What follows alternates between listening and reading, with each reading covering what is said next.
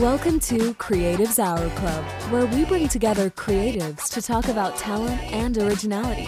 Join our host Dominic C. Fennick and today's guest for inspiration. Ich darf heute einen ganz besonderen Gast vorstellen. Monika Fraunhofer, Fotografin, Illustratorin und Anime-Fan. Und. Art Director. Und Ja. Art Director. Stimmt, schon. Nichts, nichts vergessen hier, nichts vergessen. Danke, dass du hier bist. Freue mich sehr. Freut mich auch sehr, dass du vor allem zu den Early Birds gehörst, ja, die bei dem Podcast mitmachen. Wie geht's dir? Mir geht sehr gut, vor allem, dass es halt nicht zu early ist, weil du gesagt hast, Early Bird. Ich bin kein Frühaufsteher. Ähm, mir geht sehr gut. Ich bin ausgeschlafen, sitze auf einer sehr bequemen Couch und bin schon sehr gespannt auf das Thema, das diesmal dran ist. Ich versuche gerade ein bisschen weniger vorzubereiten. Bei Okay. dir fällt es mir ein bisschen leichter, weil ich dich kenne. Das heißt, ich weiß, worüber wir sprechen können. Mhm. Ähm, ich finde nämlich interessant, dass du Illustratorin bist und wir haben öfters dieses Gespräch ähm, über die heutige Zeit, dass Illustratoren eher, eher den Weg dann finden als, als, als Lehrstelle ähm, oder jemanden was beizubringen, als dann eher bei Agenturen oder für, für diverse Jobs dann auch. Da kann ich da wirklich sogar zustimmen, weil die meisten, die, ich habe studiert mitunter, und die meisten, die sich eher spezialisiert haben Richtung Illustration, sind sehr viele in die lehrende Richtung gegangen.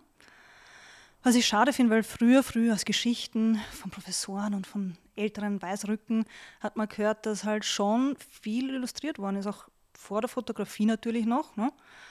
Plakat, Plakate etc. Ähm, das hört so viel auf. Fix auch wegen der Digitalisierung und fix auch wegen ähm, Qualitätsstandpunkt und wegen den Budgets, kann ich mir vorstellen. Also eine sehr, wie sehr, sehr viele Dinge, glaube ich, spielen da mit drin.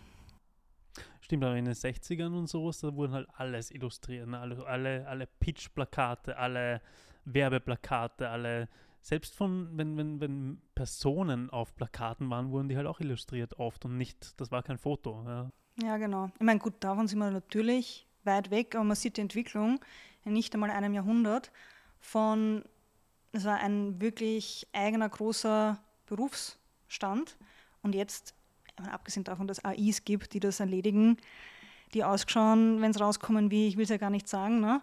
ähm, aber viele Kunden, und ich glaube, das ist in vielen Bereichen so, ist, weil es die Möglichkeit gibt, machen sie es und weil sie selber nicht das Auge haben oder die Kompetenz, vielleicht das wirklich immer zu beurteilen, denken sie, das ist gut genug und bezahlen halt dafür ein paar Euro und es wird schon reichen.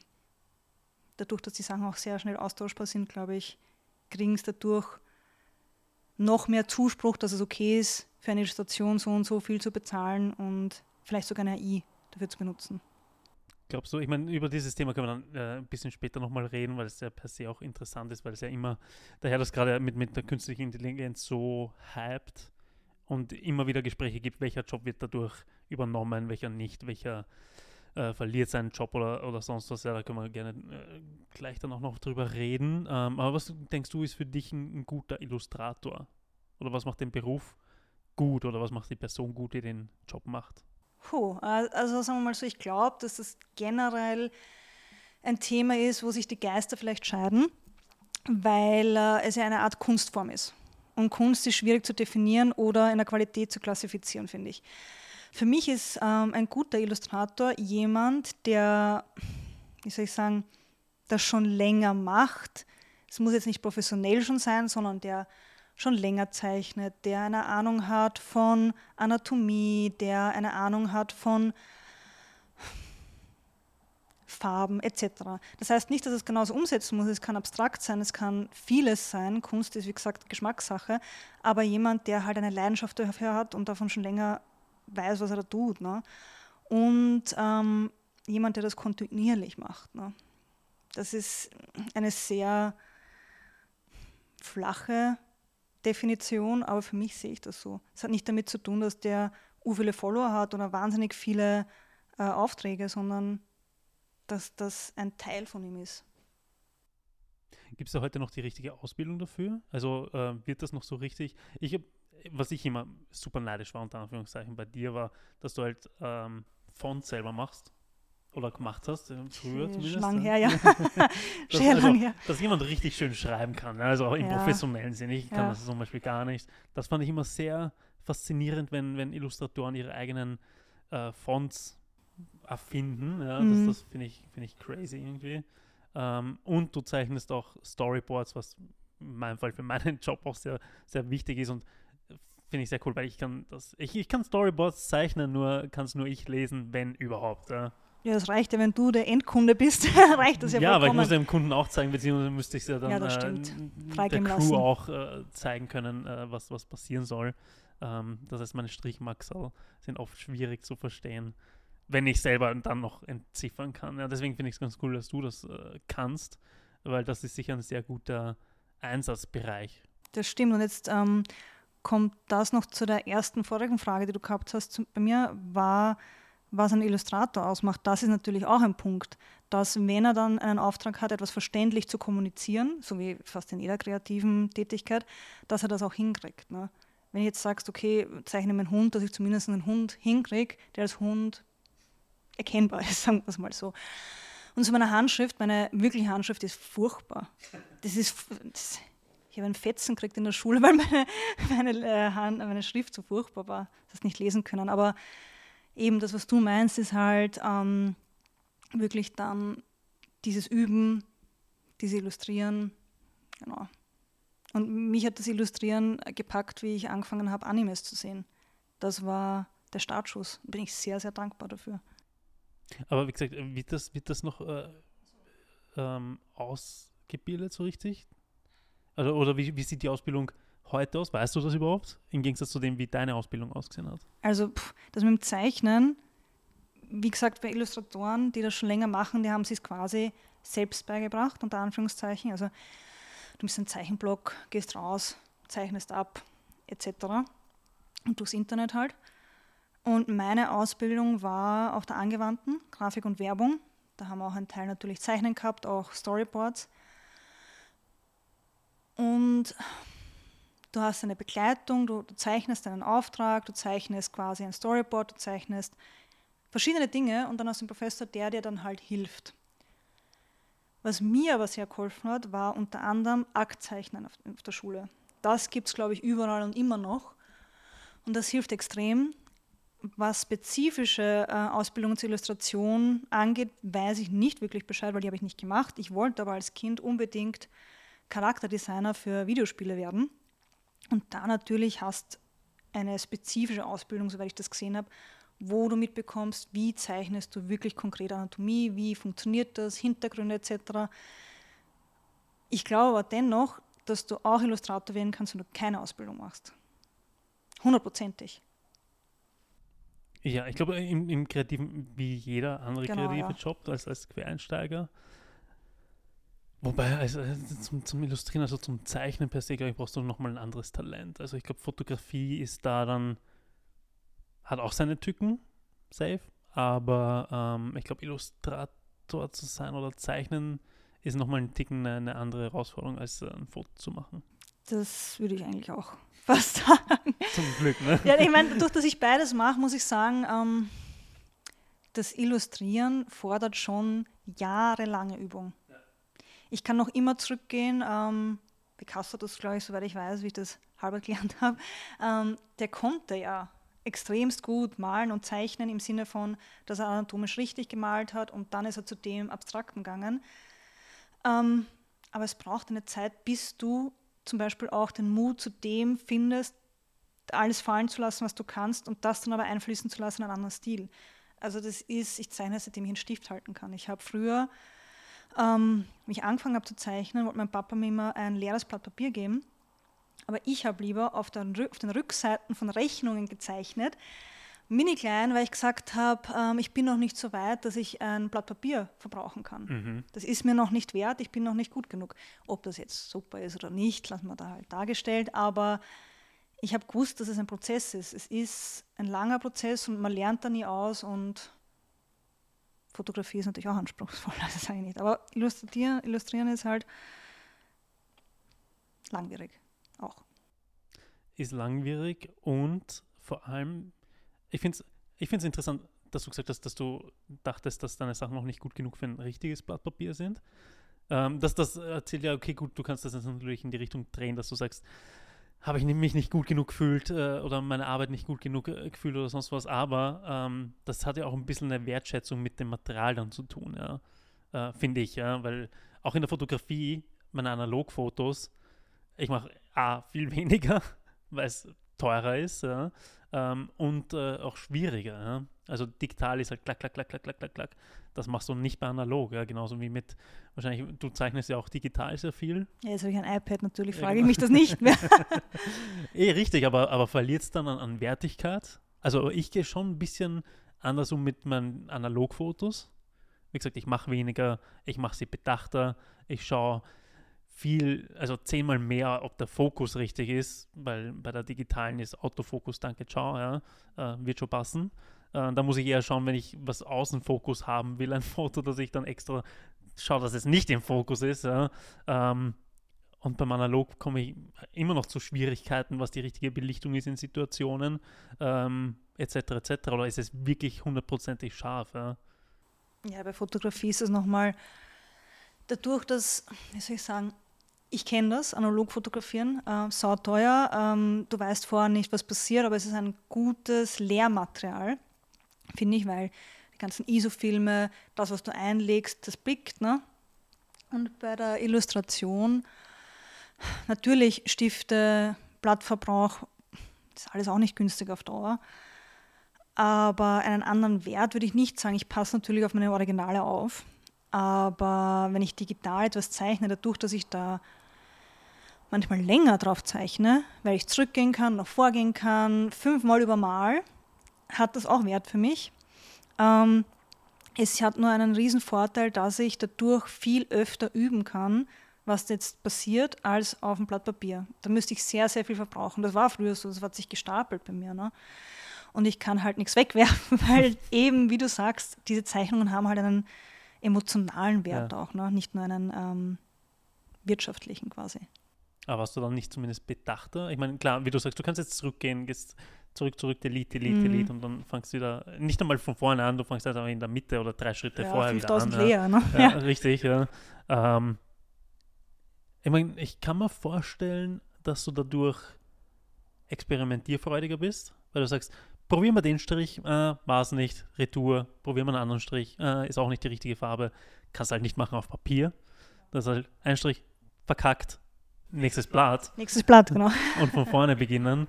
Ähm, aber ich weiß nicht, vielleicht bin ich da ein bisschen altmodisch, was, was Handwerk grundsätzlich angeht. Aber ich denke schon, dass man, oder wie ich begonnen habe mit Fotografie, waren die Speicherkarten nicht so groß, wie sie heute oh sind. Gott, ja. Deswegen war ich da auch sicher bedachter beim Fotos machen, als ich es heute bin, weil 100 Gigabyte easy, scheißegal, ja, macht ja nichts. Ja.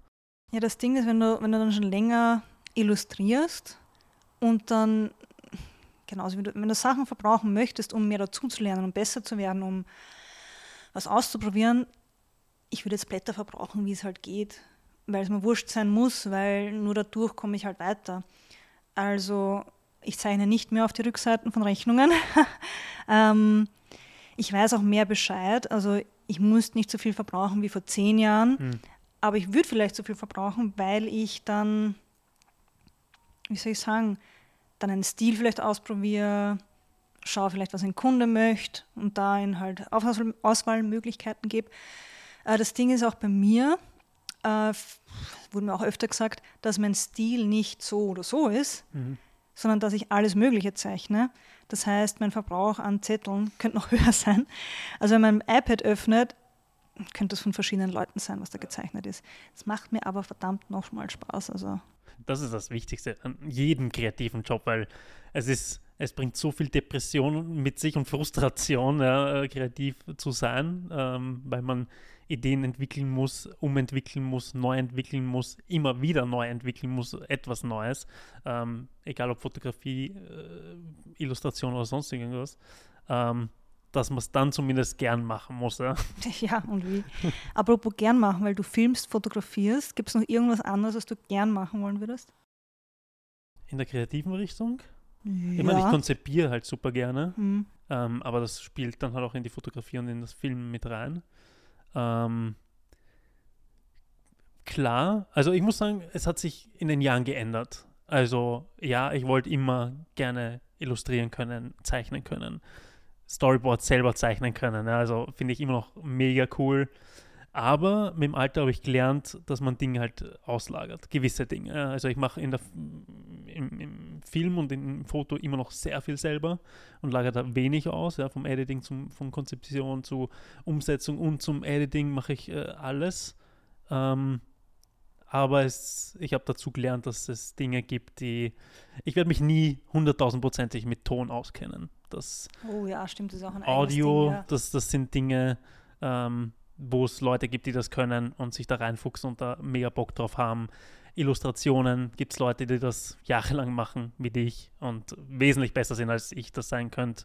Was ja auch nicht schlimm ist, weil ich finde, eh sobald in der Kreativbranche finde ich das ja noch dazu cool, dass man sagt, als ähm, professioneller XY arbeitest du wieder mit anderen professionellen Menschen, wie auch immer, oder mit Talentierten oder mit egal was, mit Leuten, die kreativ sind, zusammen und die übernehmen dann einen Teil, den du nicht machst, nicht kannst, nicht möchtest und dann entsteht was draus. Es ist ja schön, etwas auslagern zu können, damit dass man sich auf das fokussieren kann, was man noch lieber macht, macht oder mag, als das andere. Ne? Also da bin ich auch dankbar und deswegen finde ich das wieder, wenn man jetzt wieder zu Kunden gehen würde, ähm, ich habe letztens eine Anfrage gekriegt, wo ich mehrere Sachen auf einmal machen sollte, wo es dann aber Leute gibt, die filmen, die Setdesign machen etc. Und das finde ich auch manchmal schade, dass man äh, diese großen, in kleinen Produktionen nicht manchmal auch dann mehrere Leute hat, die daran arbeiten. Mhm. Das halt quasi, weil jeder ein Handy hat und jeder scheinbar die Möglichkeit hat, was zu produzieren, dass dann die Professuren von diesen ganzen ähm, Menschen nicht mehr so gewürdigt, unter Anführungszeichen werden oder gebraucht werden, mhm. etc. Und das sehe ich, dass das zurückzuführen ist auf Budget ähm, genauso wie Angebot. Weil es gab klar, es gab immer schon Leute, die es wesentlich exponentiell günstiger gemacht haben, Dinge und somit ein bisschen den Markt unter Anführungszeichen kaputt gemacht haben ja, für andere Leute, ähm, weil es dann schwieriger ist, immer, du musst immer argumentieren, warum kostet dies das, warum machst du das so und so, warum brauchst du viel mehr Leute als jemand anderer.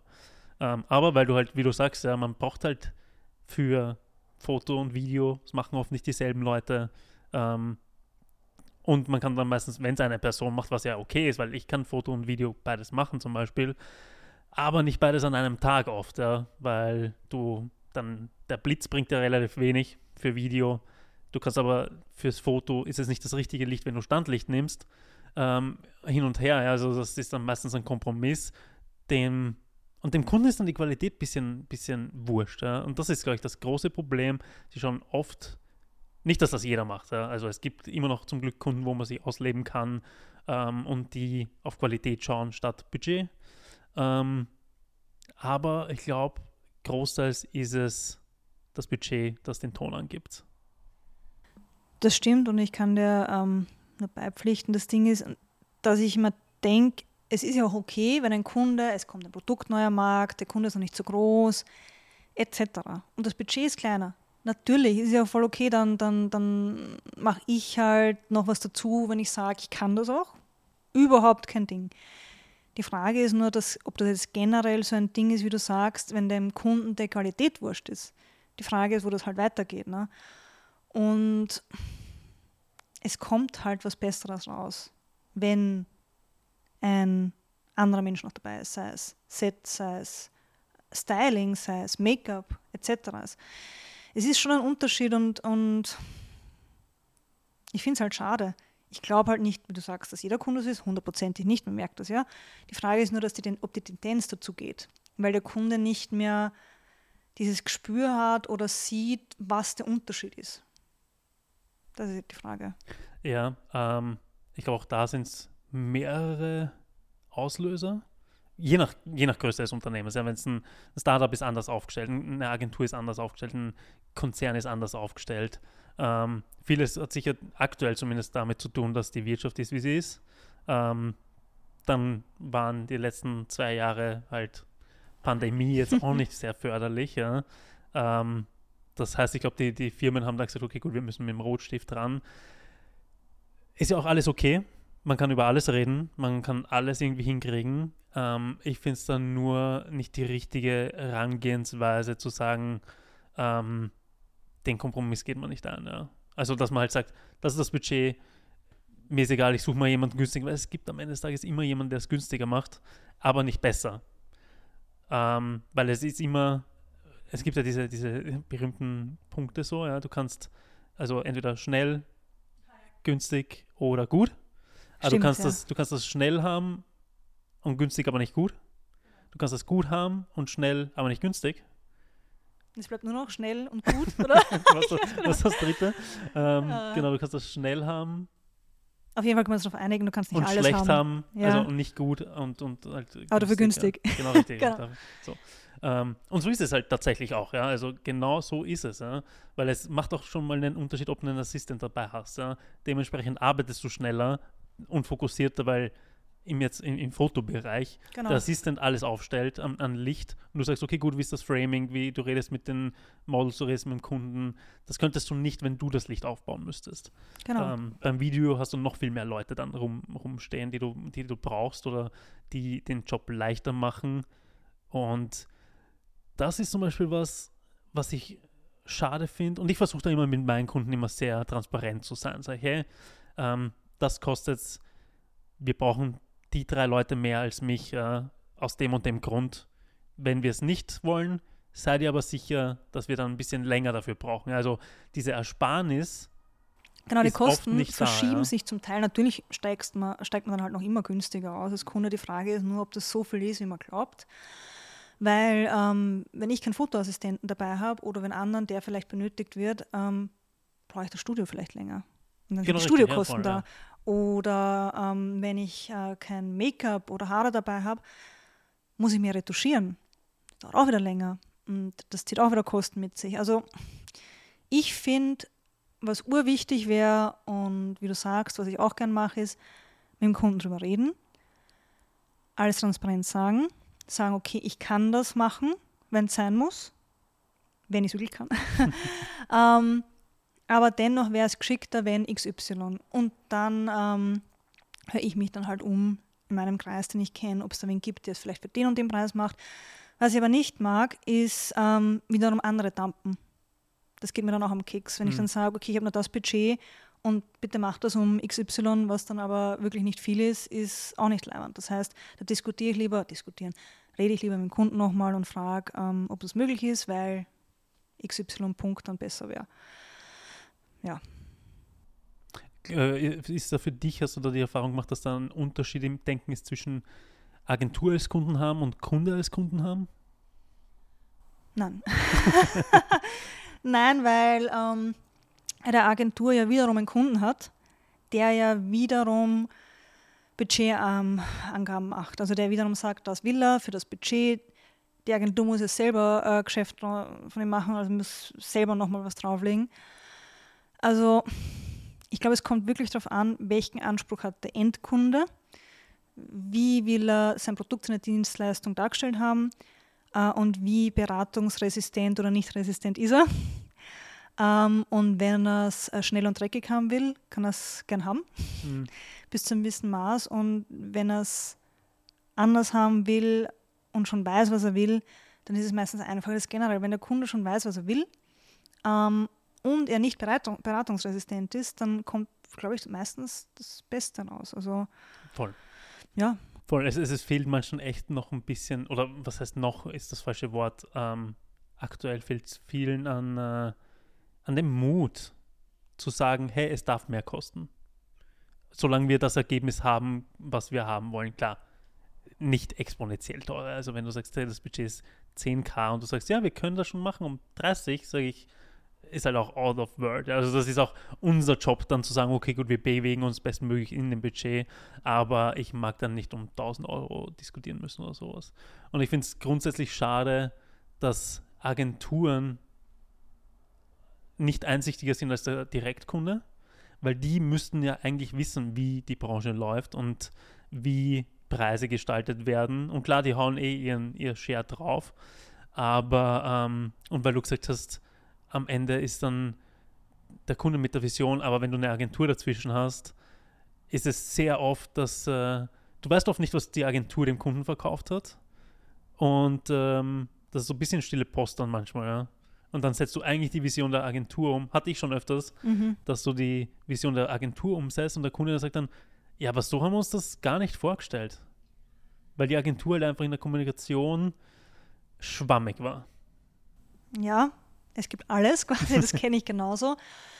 Das Ding ist nur, es gab ja scheinbar in den Zeiten, habe ich auch nicht gelebt, diese goldenen Zeiten der Werbung, wo die Agenturen quasi als der Kunde hatte Vertrauen zur Agentur. Es hat das gekostet, was es gekostet hat. Ähm, es hat gedauert, wie lange es gedauert hat.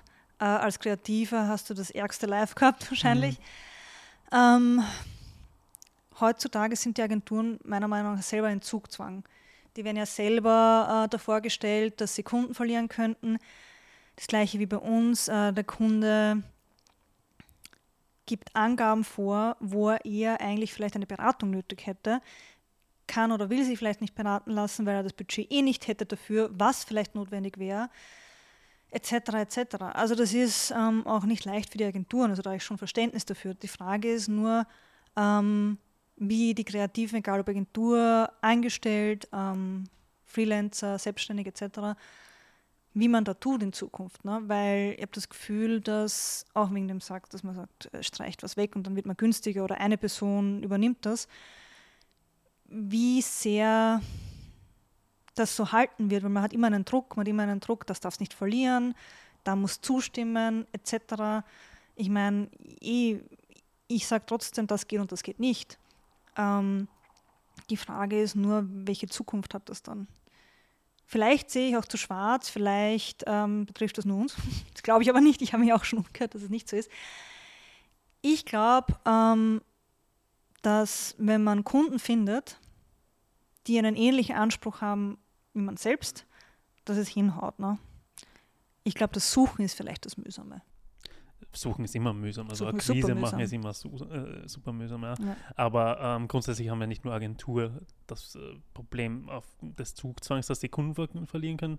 Das haben wir auch. Ja? Also als Freelancer oder als, als ein Mann, eine Frau, ähm, Ein Mensch. ein, ein Mensch-Armee, ja.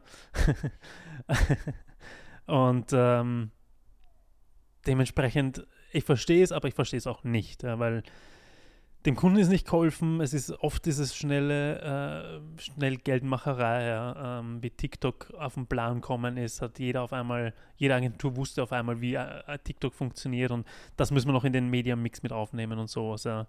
Aber ähm, wenn es um für mich, wenn es um, um, um Kundenzufriedenheit geht oder um Kundenbindung geht, geht es nur auf, auf Long Term. Ja. Also du kannst, du musst mit dem reden, ja, auch wenn du es mal auf deine, auf deine Rechnung nehmen musst. Ja. Wenn du mal eine Stunde länger mit dem quatschen musst und sagen musst, hey, ist sehr cool eure Idee, aber so und so funktioniert sie nicht aus dem und dem Grund. Und dann muss man einfach von sich aus hingehen und sagen, hey, lasst es uns so machen, das bringt euch wesentlich mehr, kostet vielleicht einen Ticken mehr, aber ihr seid happier, die komplette Produktion ist happier, ich bin happier und ähm, man findet auch viel leichter den Weg wieder zusammen ähm, in der Zukunft, ja? weil, und wie du sagst, das mit der ähm, Beratung, oft fehlt es tatsächlich an der Beratung. Also oft ist es nur, ich verkaufe dem Kunden schnell mal was, äh, aber berate nicht dazu. Ja, weil der Vorteil oder der Benefit dann meistens in den Vergleichen, vergleichbaren Angeboten der Preis ist vielleicht. Vielleicht ist es wirklich so. Vielleicht ist der Preis so wahnsinnig ausschlaggebend in den letzten fünf Jahren geworden ähm, oder auch länger, wie gesagt. Ähm, da kann ich nicht so weit nach hinten schauen. Ähm, dass das wahrscheinlich der Grund Nummer eins ist. Vielleicht ist quasi der, die Agentur oder ähm, die Selbstständigen sich denken, naja, Hauptsache ich mache das, was der Kunde macht und verliere nicht, anstatt ihn zu beraten und zu sagen, hey, das kostet vielleicht so XY mehr, weil der Schritt, den anderen zu suchen, ist ja mini. Ne? Also man kann ja schnell zum nächsten gehen, der dann wiederum günstiger ist. Und der, der macht das dann. Wenn, wenn das, die, wenn das der, der, der ausschlaggebende Grund ist, das Budget, ja, kannst du schnell gehen und wechseln.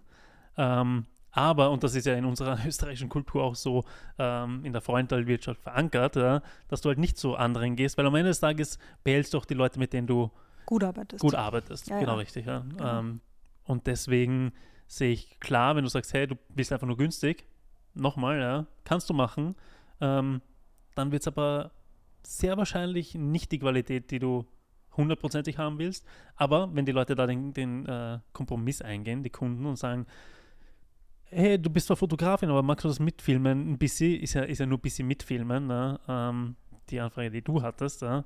Ähm, und die sagen, ja, okay, Foto ist für uns eh das Wichtigere und wenn ein bisschen Video rauskommt, ist ja auch okay, egal wie es aussieht, ähm, passt schon. Ja.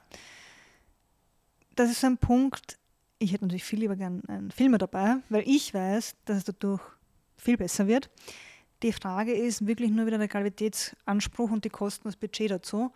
Ähm, und wie du sagst, es geht natürlich überall günstiger, es geht natürlich auch überall mehr. Ne? Nach oben ist, äh, nach oben, äh, ist auch Ding. Ich glaube halt, dass das individuelle Angebot mit dem, wie du sagst, die individuellen Bedürfnisse, die der Kunde entweder weiß oder noch nicht weiß, weil ich gehe ja zu einem Kreativen, dass der sich das anschaut und mich auch berät. Ich gehe ja auch zu einem Tischler und sage, ich brauche einen Esstisch ähm, mit so, und so vielen Personen, die kommen so und so oft so zu mir, etc. Es gibt ja verschiedene Sachen. Ähm, was wird da geschickt? Welches Holz wird geschickt? Ich habe Kinder, ich habe einen Hund, was auch immer. Ne? Das heißt, wenn ein Kunde kommt, kriegt er von mir meistens einen Briefingbogen, wo drauf steht, wie heißt die Marke, wie seht ihr euch, habt ihr schon ein Branding, etc., weil das biete ich auch mitunter an. Das heißt, ich habe auch schon mal eine, eine Antwort bekommen, das muss ich ja alles nicht wissen. ich muss ja nicht wissen, ähm, was ich als Marke bin, für Natürlich was ich stehe, ähm, was mir wichtig ist, muss ich alles nicht wissen. Dann habe ich gesagt, na gut, ähm, dann wird es für mich schwierig, ein Moodboard zu machen für das Shooting, weil wenn ihr euch nicht speziell seht, dann kann ich ja das gar nicht wissen. Ne? Ich bin ja nicht einmal im Betrieb. Ja, dann habe ich ein Moodboard gemacht. ich muss jetzt schon Und dann war die Antwort, das ist ja urgewöhnlich. Ja, natürlich ist es urgewöhnlich. Was, das ähm, sah dann nicht so aus, wie die Firma das wollte, ohne Informationen herzugeben? Genau. Komisch. Das fand ich auch komisch. Ich habe mir gedacht, das zauber ich einfach so dahin. Nein, also und dann ähm, waren sie dennoch gezwungen, diesen Briefingbogen auszufüllen. Haben sie gemacht nochmal Rücksprache geführt und dann habe ich ein Moodboard gemacht und auf einmal waren sie super happy. Das heißt, Beratung ist wichtig ähm, und dann halt die tatsächlichen Kosten zu finden. Und ich finde, bei den Kosten, beim Budget kann man sich zusammenreden. Es gibt schon eine große Range, finde ich. Bis dato man sagt, das geht halt einfach nicht mehr. Und auch vom Kunden sagt man, okay, das musst halt nicht ausgeben. Kann man schon beraten. Also das finde ich schon wichtig. Egal, wie ich kenne mich mit dem aus, was ich tue. Und deswegen kann ich dem Kunden auch sagen, was cool wäre. Ähm, bist du, bist du ähm, in solchen Dingen einem Bestandskunden oder einem Neukunden besser gestimmt? In meinem Fall zum Beispiel, ich bin eher bei Bestandskunden, dass ich sage, okay, gut, wir haben einen Tag Zeit für die und die Produktion. Also ich, theoretisch, das ist schon ein großer Aufwand, das ist schon viel. Ich weiß nicht, ob sich das in dem einen Tag ausgeht ähm, hin und her. Es kann sein, wir müssen eine Stunde, zwei Stunden Überstunden machen, dies, das, jenes, ja. Ähm, ich lasse aber eher da dann nach oder sage, okay, gut, ich versuche einen Ticken noch schneller zu arbeiten und halt wirklich unter Vollstress den ganzen Tag, als gemütlich auf eineinhalb Tage zum Beispiel. Ähm, weil der halt sagt, hey, es geht halt nur jetzt in den einem Tag, es geht sich halt nicht mehr aus und sowas. Ähm, würde ich beim Neukunden nicht so machen.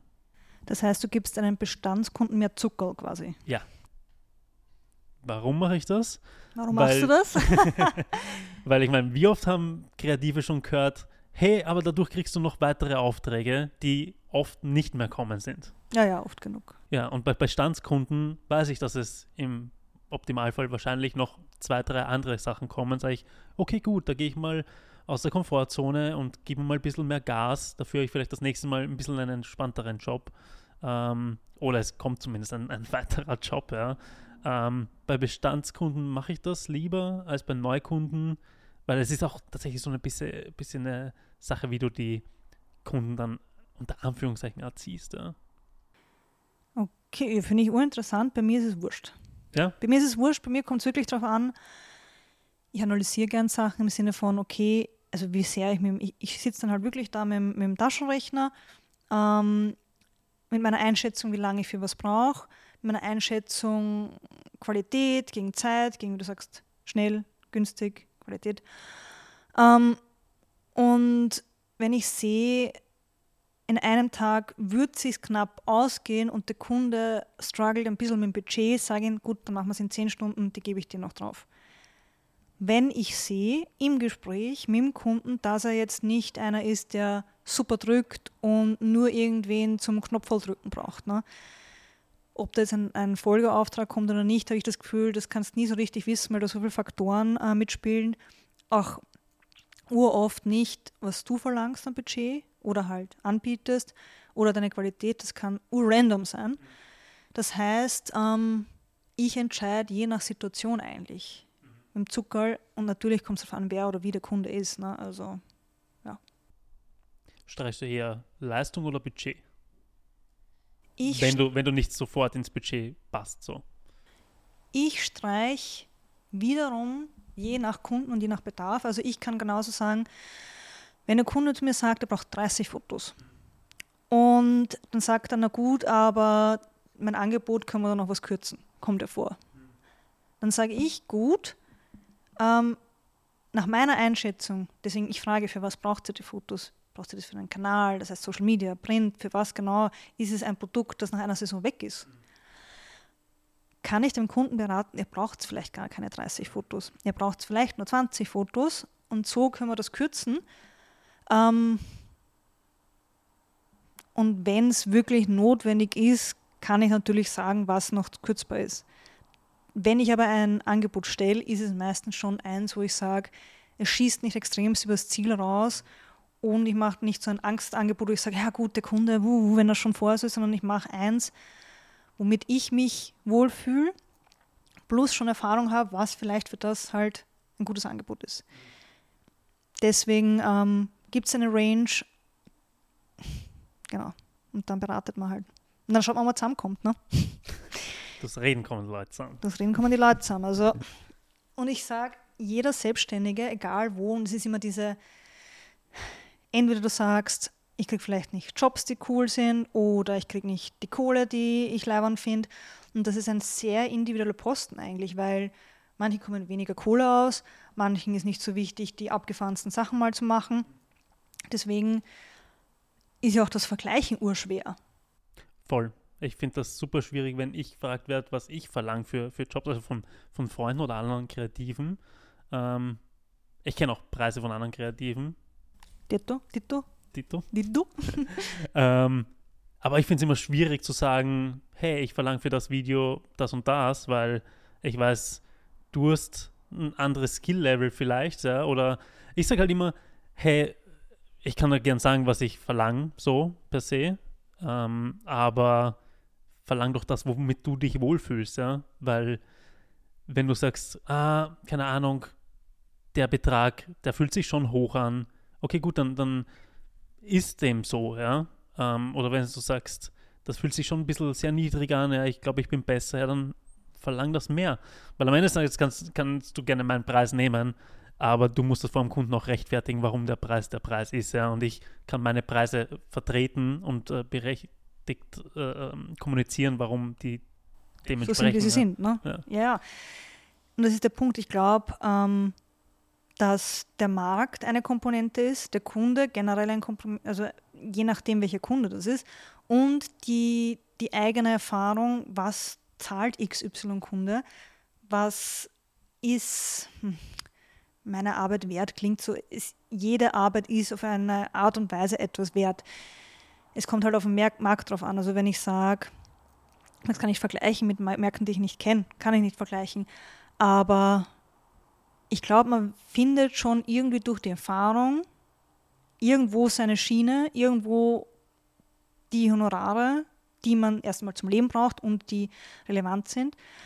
Und wie gesagt, ähm, man kann über das Ganze reden weil ähm, natürlich hat manchmal wer mehr, manchmal weniger und es kommt wahrscheinlich auch auf die Arbeit selbst drauf an.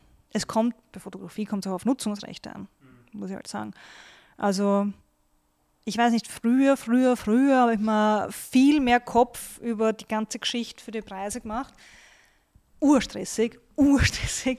Ähm, Aber mit der Zeit ist das immer besser geworden. Und, und das Ding ist halt, wenn man diesen Job machen möchte, ähm, führt kein Weg dran vorbei. Mhm. Es ist so.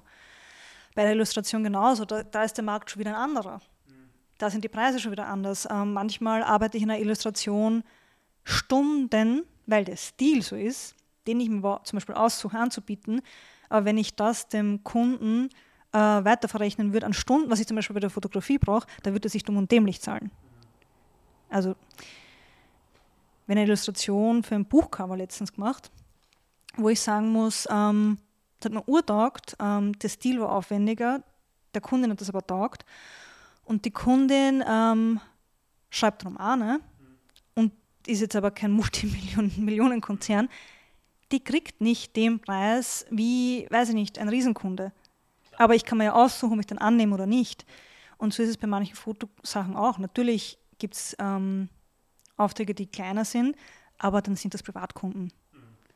Und dann hat das meistens irgendwo einen Reiz an sich, das, wo ich es dann mache. Also Illustration und Fotografie unterscheidet sich sowieso meiner Meinung nach relativ von dem, wie ich die Sachen angehe und wie lange ich an was sitze weil ich muss auch sagen, für diverse Stile, die ich dann anbiete, sitze ich ja davor Stunden und Tage lang, um die mal auszutesten, bis ich mal zufrieden bin. Ne? Bei Fotografie genauso, ich gehe raus, äh, fotografiere beim Testshooting oder im freien Projekt natürlich auch. Ne? Aber es hat irgendwie ein anderes, äh, anderes Gefühl, muss ich sagen. Ja, wobei ich glaube, beim, beim Fotografieren oder auch beim Filmen, es gibt Techniken, die die Techniken sind. Also ich glaube beim Illustrieren, weil du illustrierst nicht immer dasselbe Motiv, auch wenn es dasselbe Stil ist vielleicht, aber selbst das unterscheidet sich ja von Motiv zu Motiv und nicht von, von im selben Stil ist es immer noch ein anderer Stil. So.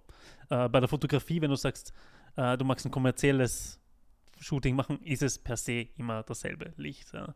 Ähm, oder ein bisschen moody oder du willst ein Rembrandt-Dreieck oder irgend sowas. ja. Also du, das ist, es gibt gewisse Leuchttechniken, Fototechniken, die immer gleich sind, egal ob da ein Mann, eine Frau oder ein Auto steht, ja, unter Anführungszeichen.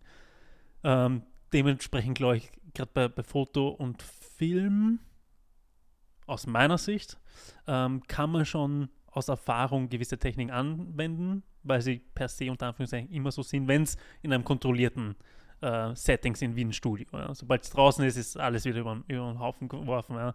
Aber ähm, in einem kontrollierten Setting im Studio ähm, kann man zumindest ein bisschen seine Erfahrung mitnehmen und sagen, gut, ich, ich bin ziemlich safe, ich weiß, wie ich das leuchte und ich weiß, wie ich das hinkriege. Ähm, was beim Illustrieren sicher nochmal anders ist, ob du jetzt Figuren zeichnest, äh, Landschaften zeichnest, äh, Buchcover zeichnest, äh, sonstiges. Das stimmt, das stimmt.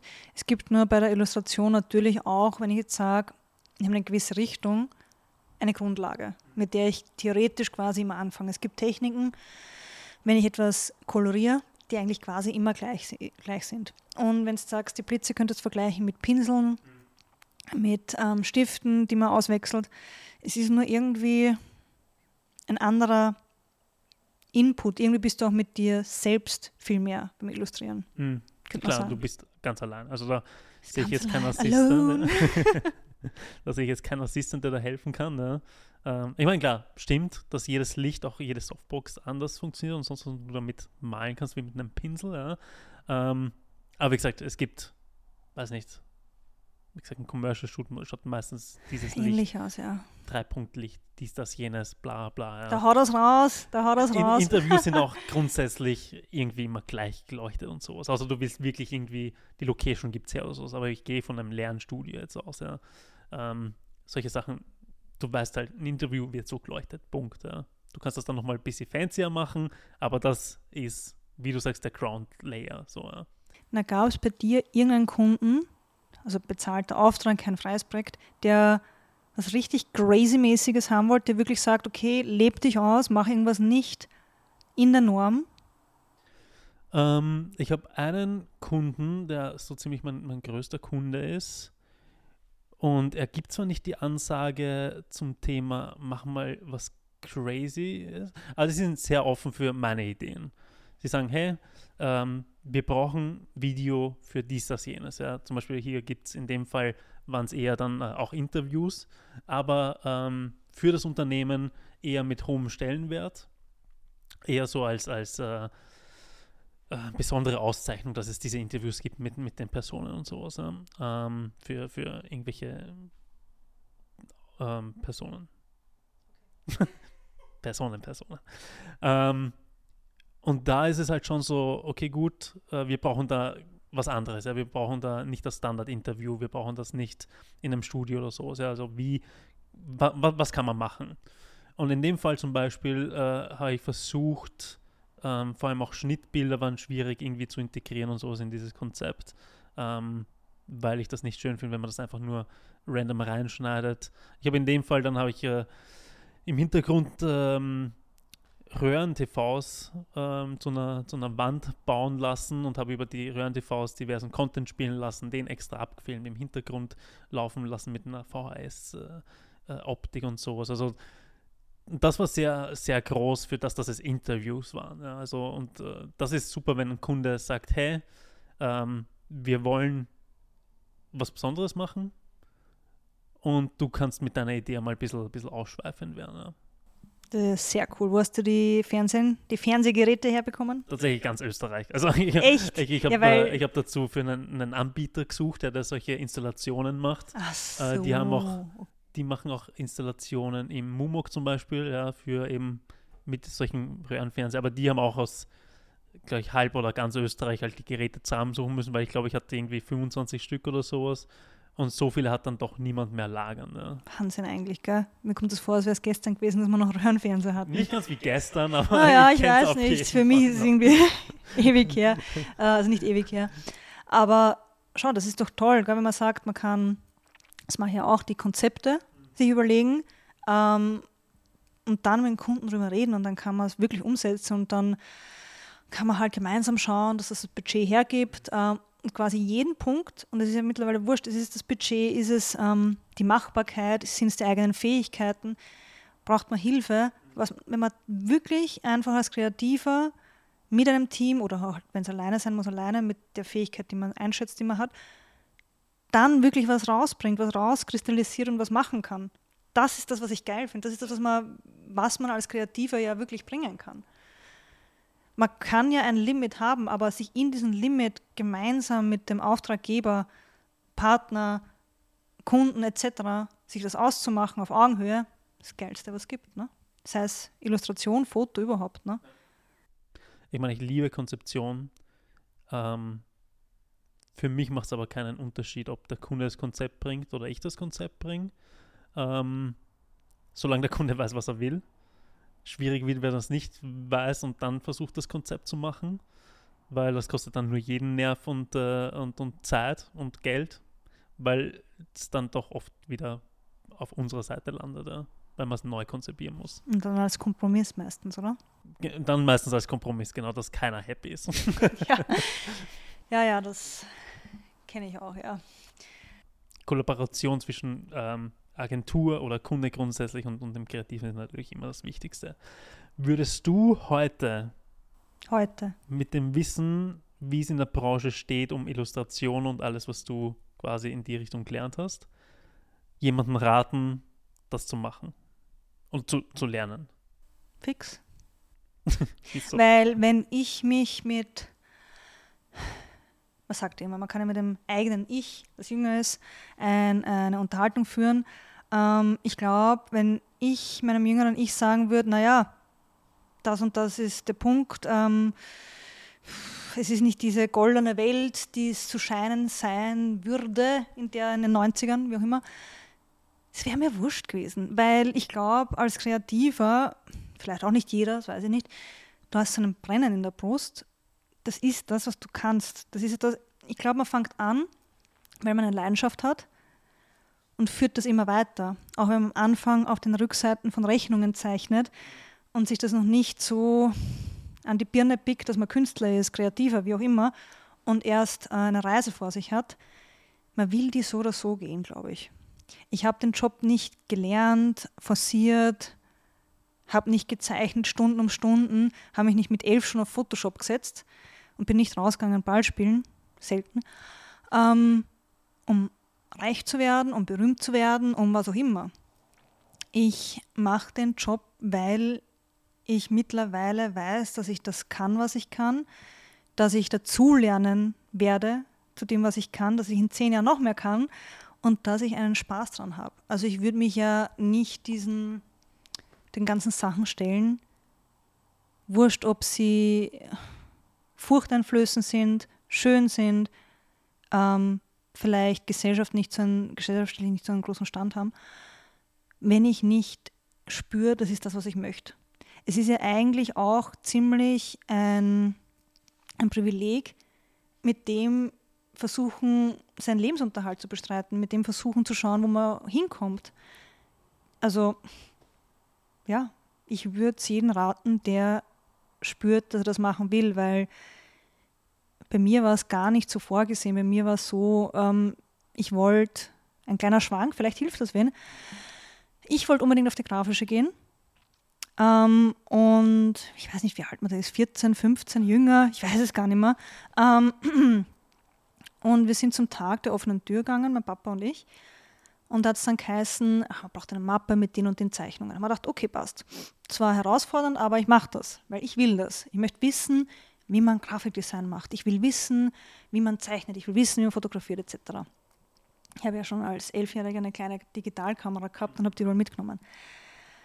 Gut, und einen Computer habe ich auch gehabt, Photoshop etc. Und wir waren dort, okay, Mappe mache ich. Und dann kam der Zettel mit, das sind die Kosten. Das sind die Papierkosten, die Kopierkosten und das sind die Kosten, die auf ähm, die Familie zukommt, weil man einen einen Mac, ein MacBook brauchten. Hm, ein okay. Apple MacBook. War. Das war vorgeschrieben, okay. weil jeder am gleichen System arbeitet. Und ich habe das erst später überrissen. Auf jeden Fall hat, ich war ein Kind und, und für Kohle noch nicht so wahnsinnig Ahnung gehabt. Aber ich habe scheinbar gespürt, dass es nicht so easy ist. Also es ist, ich komme nicht aus einer Akademikerfamilie etc., ähm, wo man so viel reingeballert hätte in Ausbildungen an Kohle. Und ähm, ja, schlussendlich ist es an dem gescheitert. Es ist an einem blöden MacBook gescheitert. Die waren ja früher auch noch zu sauteuer. Ne? Sind jetzt nicht günstiger. Eh nicht. Ähm, ähm, mein Papa hat mich trotzdem zur Aufnahmeprüfung geschickt. Und das meine ich, ich bin so dankbar, dass zum Beispiel auch der soziale oder der, der äh, Familienaspekt war. Es war nie ein Job, ähm, der mir gesagt worden ist, macht er nicht, weil der bringt sich nichts. Oder der gesagt worden ist, gesagt worden ist, hey, ähm, das geht nicht, weil für den Schwachsinn gebe ich nichts aus. Er hat mich trotzdem hingeschickt. Ich habe es versemmelt. ich habe es komplett versemmelt. Ich habe früher kein Wort rausgebracht. Ich war unglaublich schüchtern. Ich habe die Haare mir ins Gesicht gehängt, etc. Aber äh, im Nachhinein glaube ich auch, dass ich es gewusst habe, dass es wahrscheinlich nicht so easy wird für meine Familie. Was aber auch okay ist. Und der Punkt ist, das heißt, ich habe nicht die Rutschenklick gekriegt, aber ich habe so lang verfolgt, bis ich zum Beispiel dieses Studium gemacht habe, das die meisten nach dieser grafischen gemacht haben. Das heißt, habe ich das dann übersprungen und bin dann direkt auf die angewandte.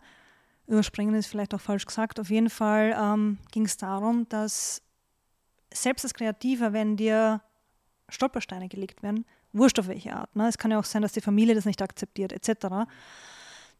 Wenn du das spürst und es geht, dass du es weiter verfolgst, dann ist es noch immer das Richtige für dich, glaube ich.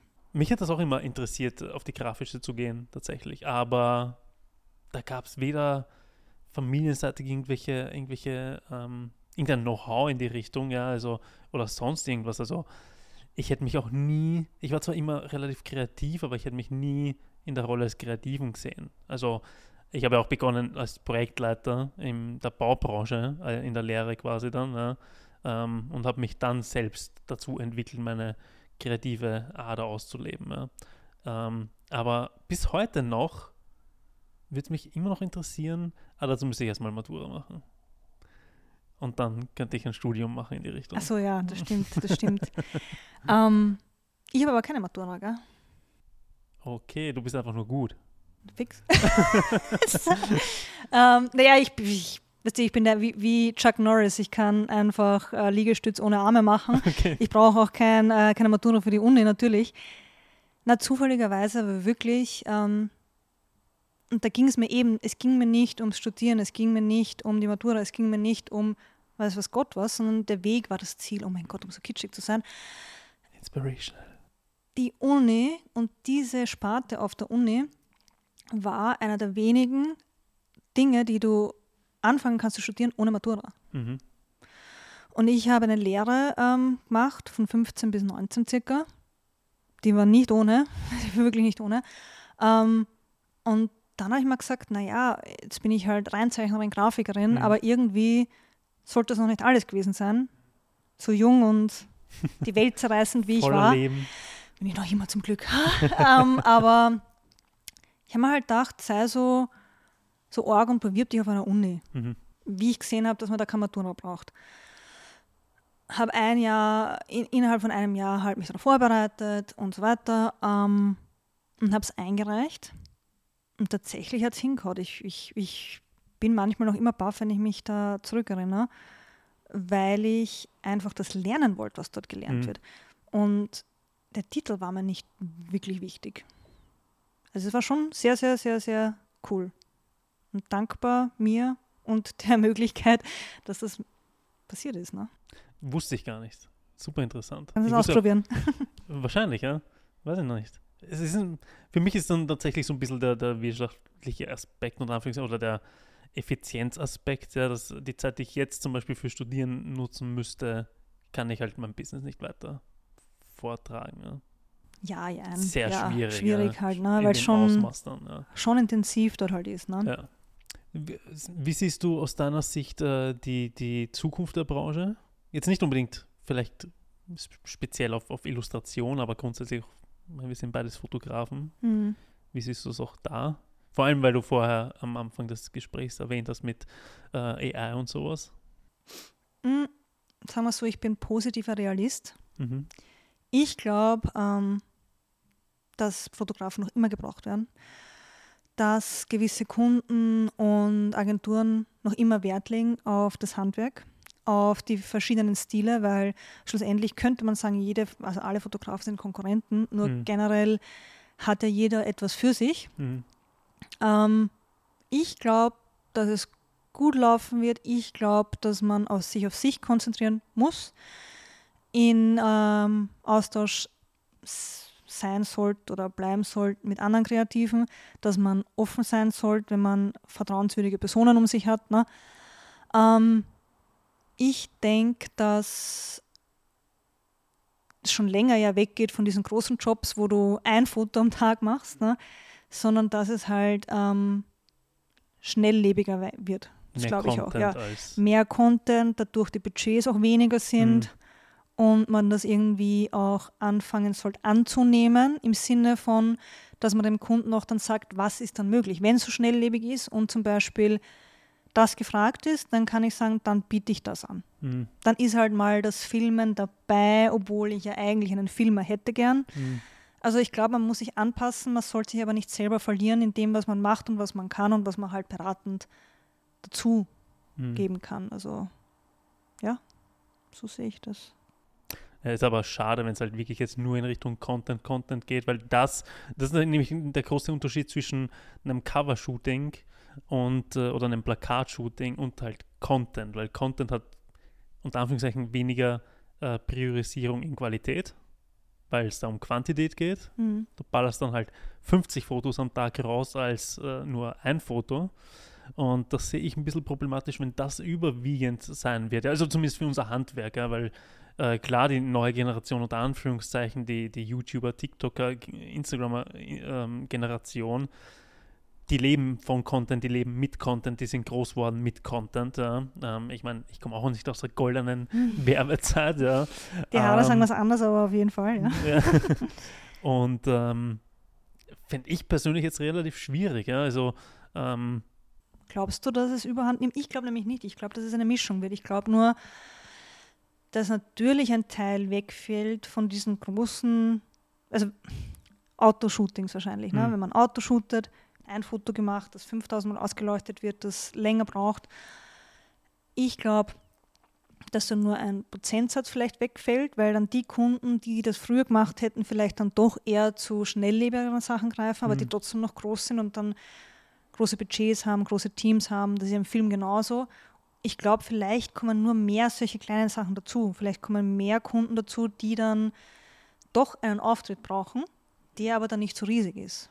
ich würde das gern sehen, dass es ähm, als Add-on existiert, ja, nicht als auch, ja. Ersatz. Nein, als Ersatz glaube ich, dass das nicht passieren wird, weil es ja trotzdem noch benötigt wird, dass wir das tun, was wir tun.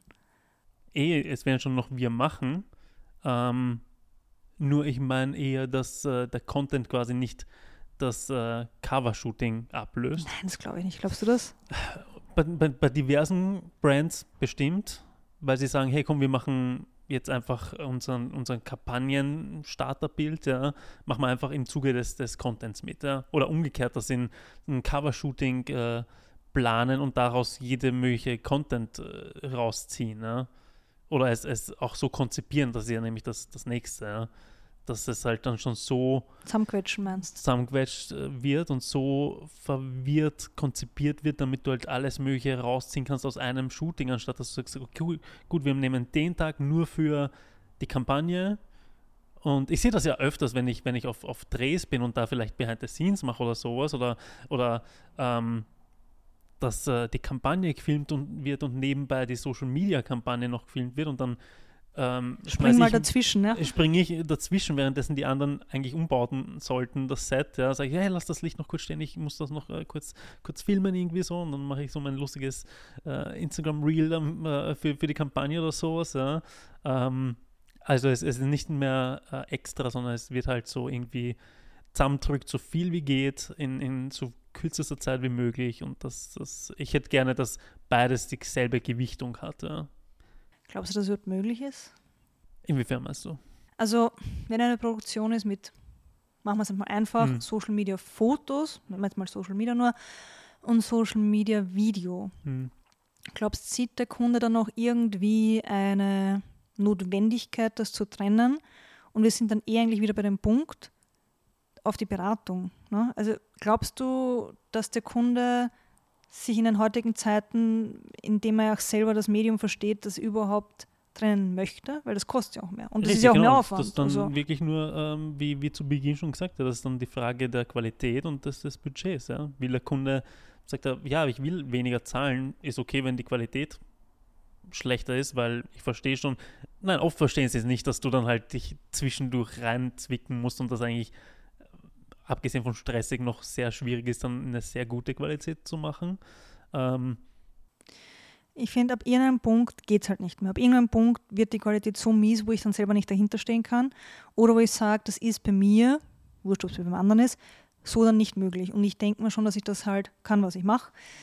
Aber an irgendeinem Punkt muss ich zugeben, da kann ich es nicht mehr verantworten, dass es so passt, wie ich sagen würde, hey, damit bin ich zufrieden, damit der könnt, könnte auch der Kunde zufrieden sein. Ich glaube, dass trotzdem der Markt per se ein bisschen noch weiter in die Richtung gehen wird, dass er sagt, hey, du kannst das ja auch so und sagt dann, ja, okay, passt, kann ich machen. Aber wie du sagst, die Qualität wird ein bisschen drunter leiden, aber die Qualität wird noch immer reichen für den Kunden. Ich, Richtig, und, und dann werde ich sagen, okay, dann mache ich es. Eben wieder mit diesen ganzen Statuten bis dahin, das kann ich anbieten, da stehe ich dahinter, etc. Ich glaube schon, dass da mehr Kunden auf dem Markt laufen werden. Ich glaube aber auch, dass eben bei manchen Sachen das halt runter reduziert wird. Ich glaube, er verschiebt sich einfach und wir werden sehen, wo es hinführt, oder? Wie gesagt, also mir wäre es am liebsten, wenn beides gleich viel wert ist, ähm, dass man sagt, keine Ahnung, man nimmt sich einen Tag für einen, für die Kampagne und dann kommen fünf Fotos raus und man nimmt sich einen Tag für Content und dann kommen 50 Fotos raus, dass beides irgendwo dieselbe Gewichtung kriegt und Wichtigkeit kriegt, auch für die Qualität Ja. ähm, und was Budgets angeht, ja. Genau. Ich bin auf deiner Seite. Die Frage ist halt, was die Realität wirklich mit sich bringt. Die ja. Realität sagt nein, aber allein Ja. schon, weil äh, der Kunde sagt, hey, es ist aufgrund der Schnelllebigkeit wurscht. Ja. Weil in zwei Tagen ist der Post äh, von dem Content auch schon wieder dahin Eben. und keiner äh, erinnert sich mehr. Demnach schwierig. Schade, schade vor allem. Ja. Ähm, du baust ja auch gerade irgendwie ähm, ganz in der Nähe von deiner Wohnung. Ja, sehr nah. Ich kann mit den Schlapfen rübergehen, ja. genau, richtig. Äh, dein eigenes äh, Studio. Wird das dein neuer, inspirierender Kreativspace? Nein. Weil das wird mein Arbeitsplatz, so quasi, Okay. ja. Also Was, mitunter. was ist dann dein Kreativspace für dich? Also wenn ich jetzt so fern wie ich jetzt halt habe, wäre es Japan. Okay. Also ich kann mich erinnern, ähm, ich verreise gern und früher natürlich noch öfter als jetzt äh, allein. Und wenn ich einen Platz schön finde, sei es halt jetzt auf Urlauben oder sei es nur eine weiße Wand oder deine Wohnung, ich finde deine Wohnung Hammer. Ne? Ähm, ich kann mich erinnern, in Japan war es super, du bist allein, du bist woanders. Ähm, der Platz macht mich halt wahnsinnig happy. Und ich sitze dann da und ich komme zur Ruhe, nichts stresst mich, nichts klingelt, nichts bimmelt, nichts tut sich.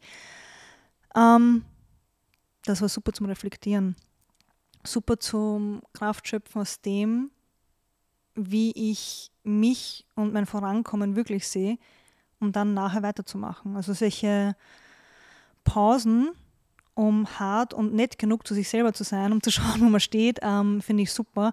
Und wenn du mich jetzt fragst, dass im Alltag natürlich kann ich nicht alle fünf Minuten nach Japan fliegen und in den Flieger sitzen, ähm, ist es eigentlich die Pausen, die ich mache?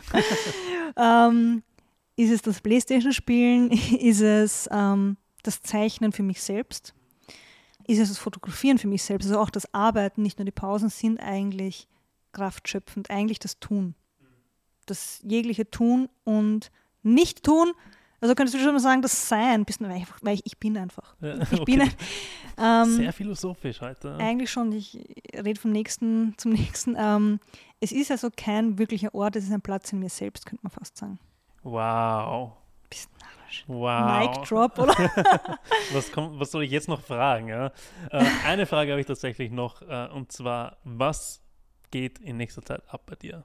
Abgesehen vom Studio. Abgesehen vom Studio. Ja, na, pff, im, Im Studio wird trotzdem sehr viel ähm, Zeit und Energie fließen, weil ich dadurch ähm, meine Illustration weiter befeuern werde. Also es wird in nächster Zeit auch viel Illustrationscontent kommen, ähm, Tutorials, wie ich was mache.